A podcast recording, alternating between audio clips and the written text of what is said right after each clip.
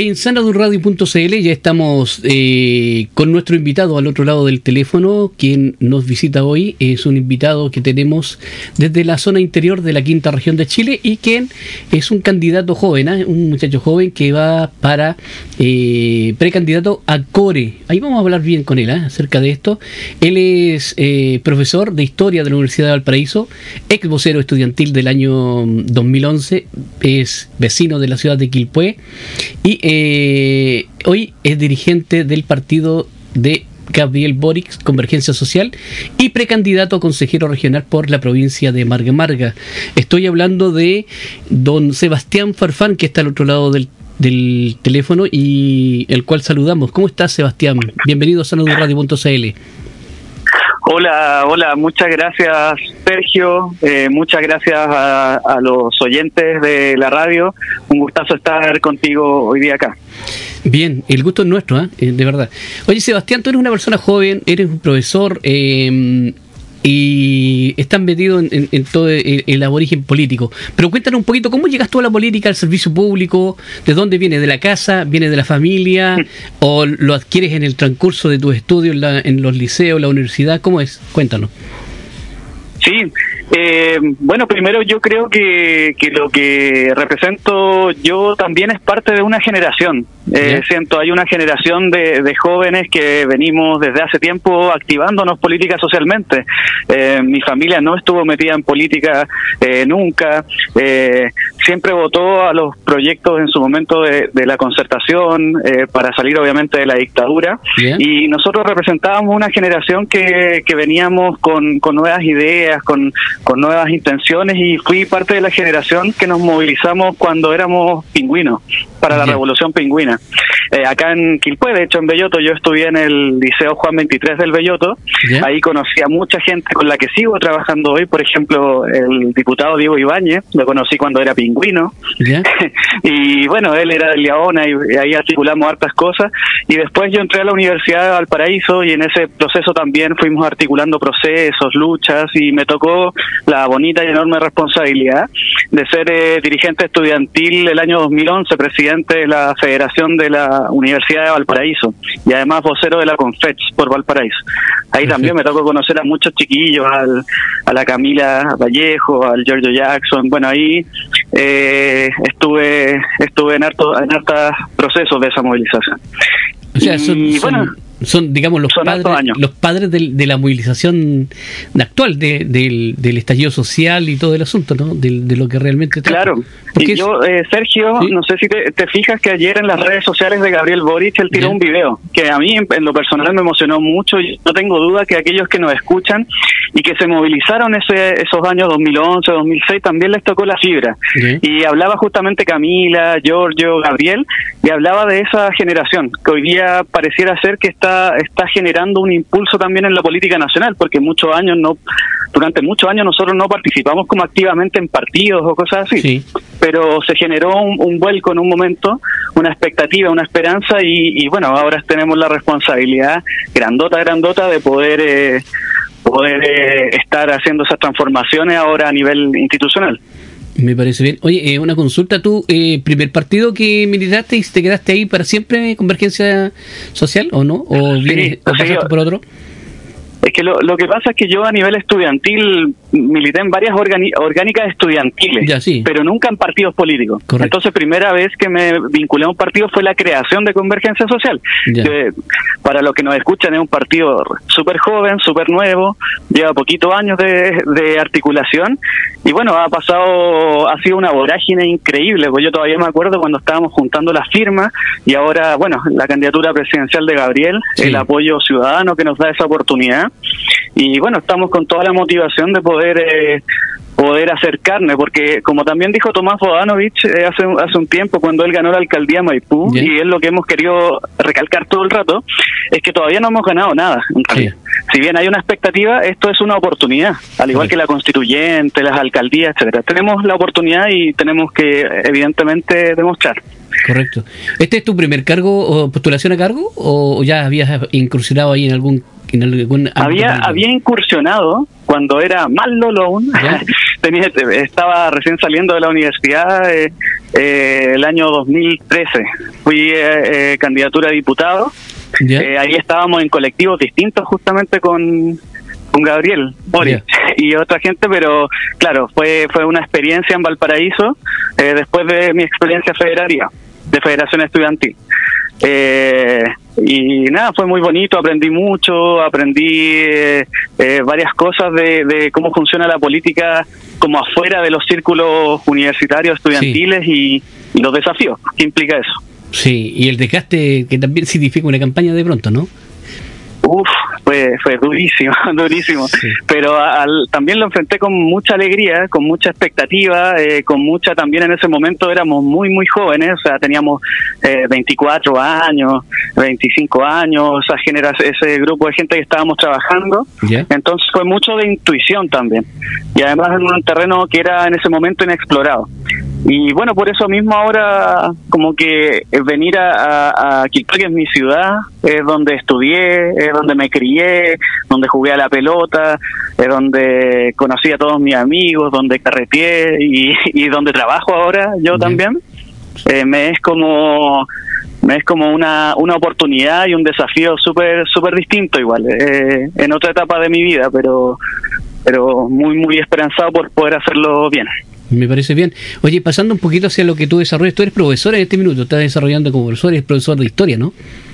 Sí, soy profesor de historia de la Universidad de Valparaíso y yo hago clases en Villa Alemana y en Quilpué, en, esos dos lugares.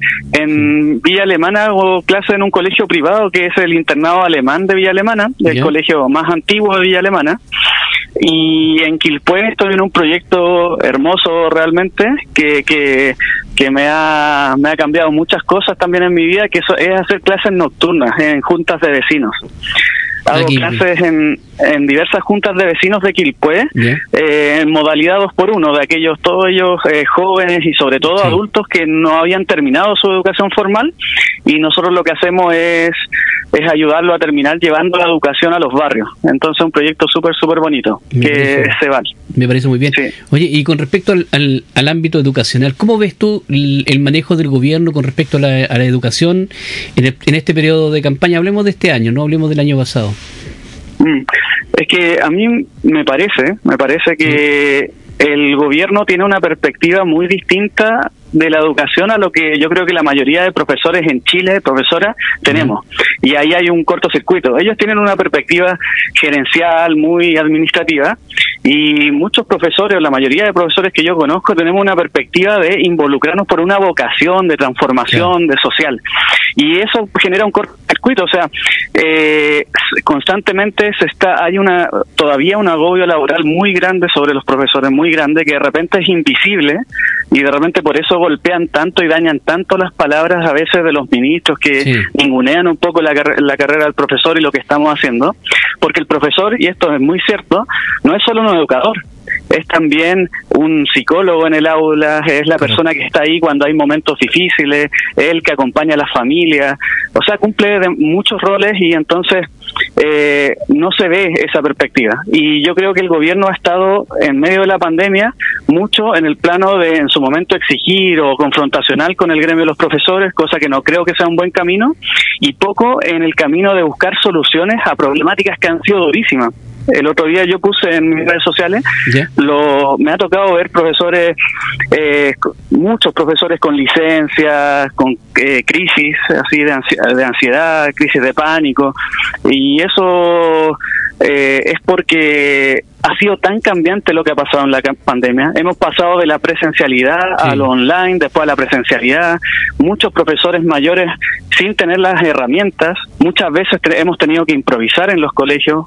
Ha habido muy poco apoyo realmente del ministerio.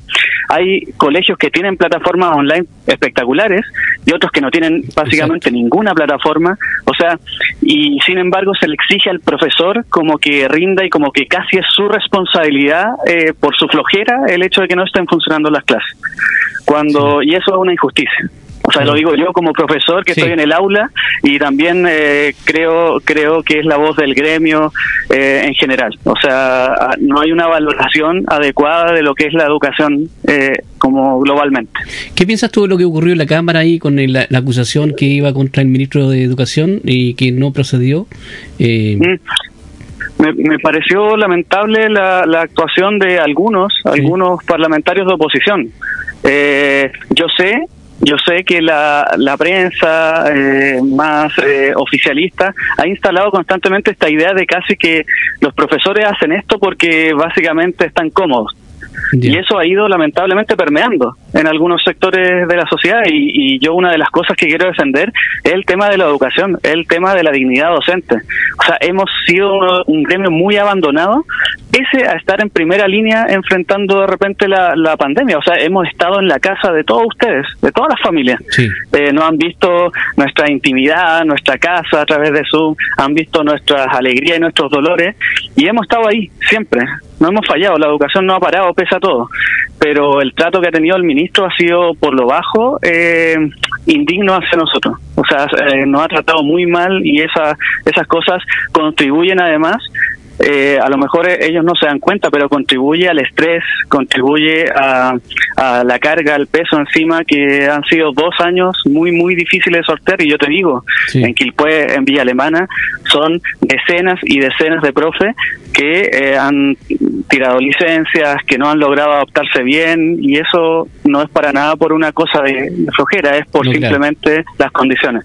Claro, totalmente de acuerdo contigo. Estamos comentando la tarde junto a Sebastián Farfán, profesor de Historia de la Universidad de Valparaíso, eh, ex vocero estudiantil del año 2011 de los Pingüinos, y además eh, él es dirigente del partido Convergencia Social y hoy precandidato. ¿Eres precandidato o candidato consejero?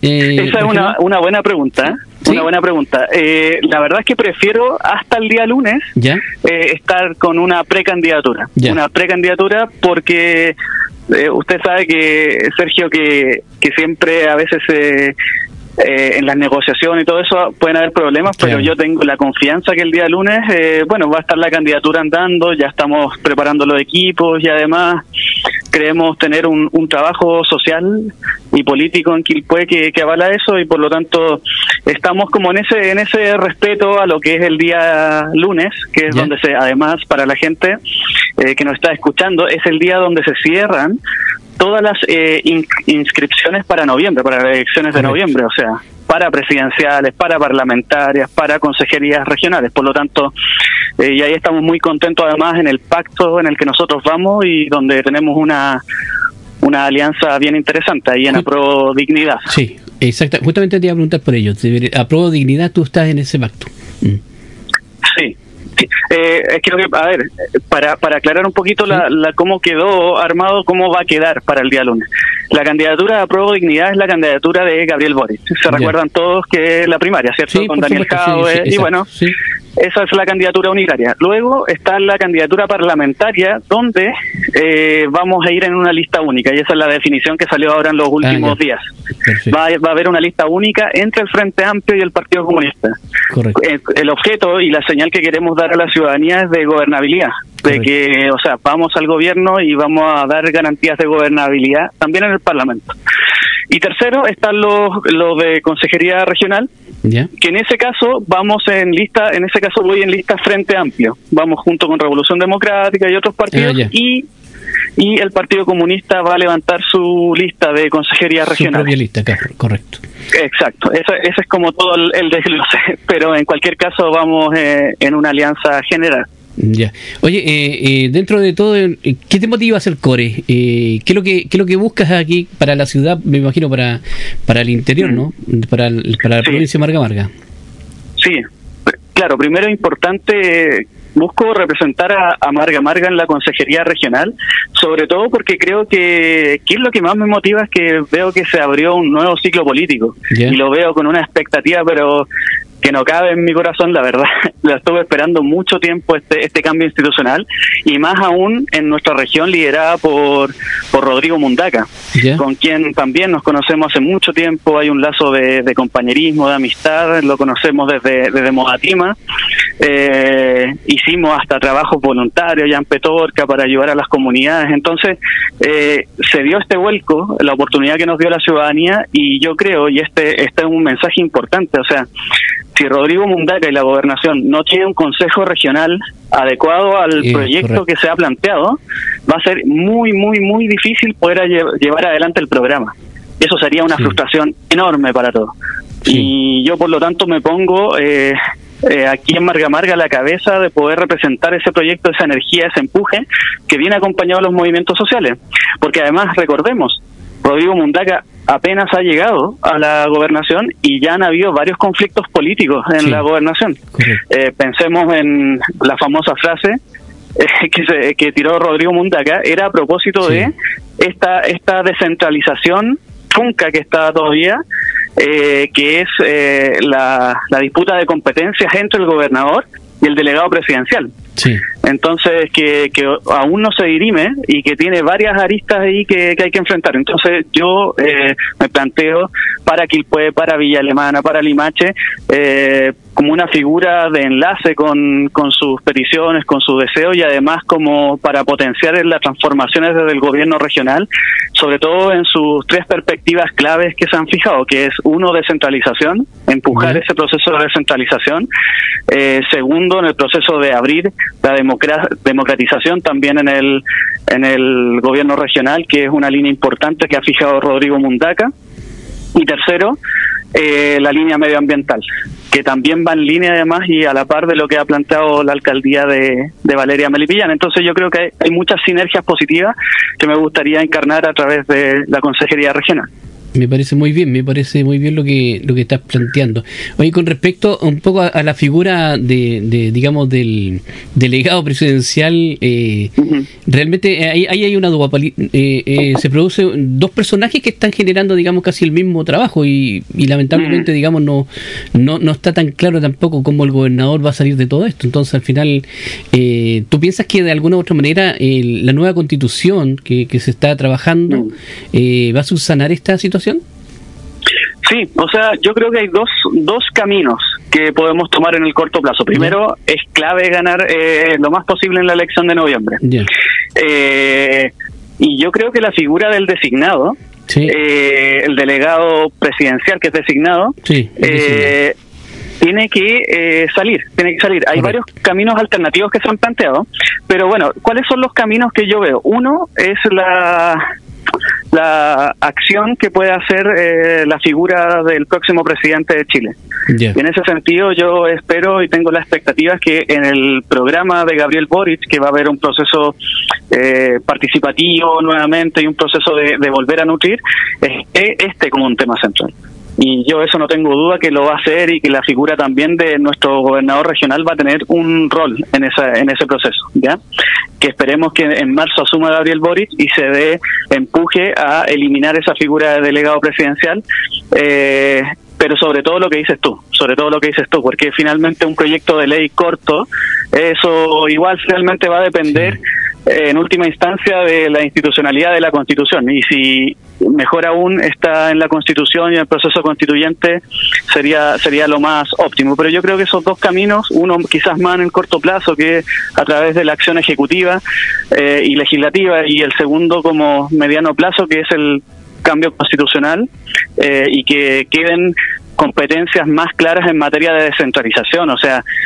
no solo en términos administrativos, ojo, y políticos, sino también y sobre todo en materia presupuestaria. O sea, si bien uno ve las cifras de lo que tiene la gobernación regional, que son de 70 mil a 80 mil millones de pesos, y uno dice esto es una locura, es gigante todo lo que administra, representa en términos regionales menos del 5% de todo lo que gasta el Estado acá. O sea, sigue habiendo sigue habiendo una mirada desde Santiago a lo que tiene que hacer la región.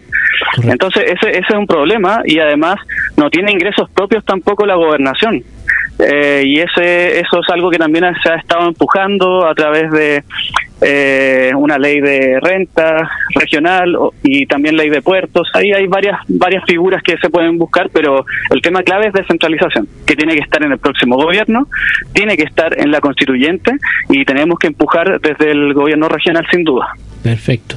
Oye, y hablando un poquito de la constituyente, ¿cómo ves tú el, proceso? ¿Cómo te, te, das cuenta que está ocurriendo ahí dentro de la constituyente? Mm. Porque aparte, digamos, no tan solo por la oposición de la derecha, sino que también estamos viendo que la lista del pueblo generalmente cada cierto tiempo están saliéndose la gente de ahí, eh, se están mm. formando otros grupos. A veces uno piensa, oye, eh, esta persona va a votar por esto y vota lo contrario, ¿no?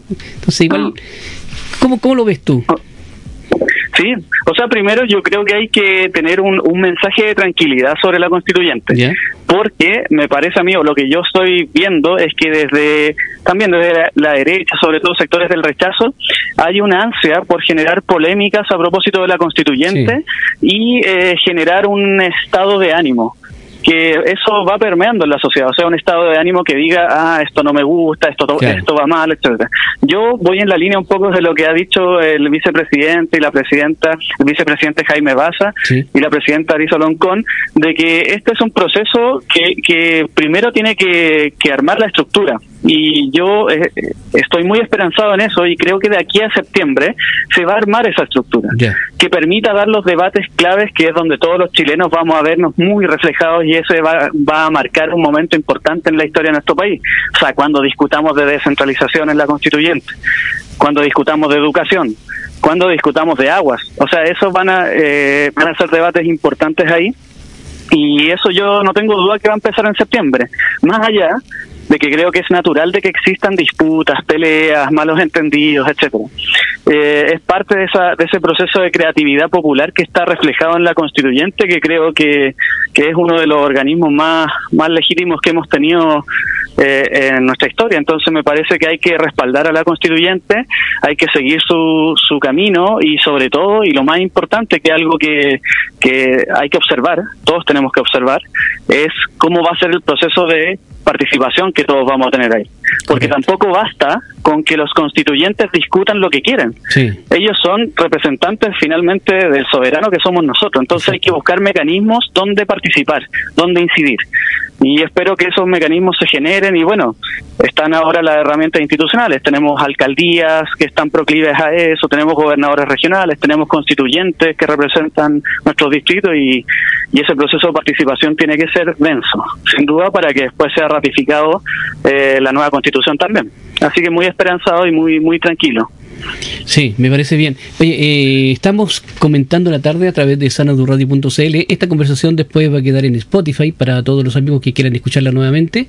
Eh, y estamos con eh, el precandidato, me dijo, consejero regional por la provincia de Marga Marga, Sebastián Farfán, profesor de Historia, Universidad de Valparaíso, quilpuino de toda la vida, eh, profesor acá en Quilpuey, Villa Alemana, dirigente de eh, Convergencia Social y precandidato consejero regional, ya lo dije.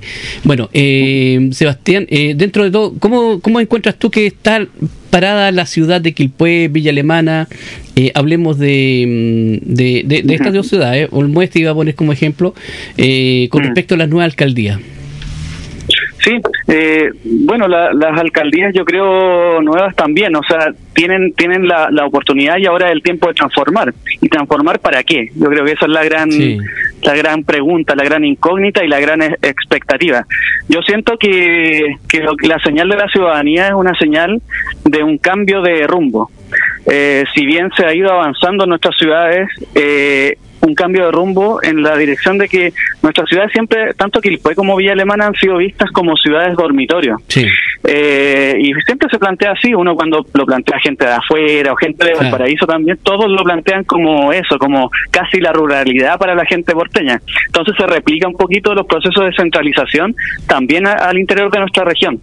Y yo creo, y estoy convencido de esto, y yo creo que esa es la señal política que hay que dar, es que nosotros no solo somos ciudades dormitorio, sino que hay que ver cómo nos proyectamos para el siglo XXI. Y estas ciudades tienen potencialidades increíbles, potencialidades increíbles. Pienso, y es la, el, el tono de nuestras alcaldías, de, de que hay que buscar potenciar a nuestras ciudades como polos de desarrollo. Eh, para el siglo XXI. Y concretamente creo que tanto Quilpué como Villa Alemana pueden ser polos de desarrollo medioambiental para el futuro eh, polos de desarrollo que permitan activar y potenciar mucho más el turismo, eh, que permitan el desarrollo mayor evidentemente hasta ahora no, no, está o está muy limitado de universidades e investigación en torno a lo medioambiental y además que permita el desarrollar polos verdes en torno a nuestras ciudades. Eh, yo creo que eso tiene, tiene muchas potencialidades para el futuro y están las condiciones, o sea, es cosa de nosotros pararnos en un cerrito y ver nuestro Quilpue Villa Alemana. Eh, es una es una maravilla, son nuestras ciudades son una maravilla y que hay que no solo preservar, sino que proyectar en esa dirección. Y esa esa es mi expectativa.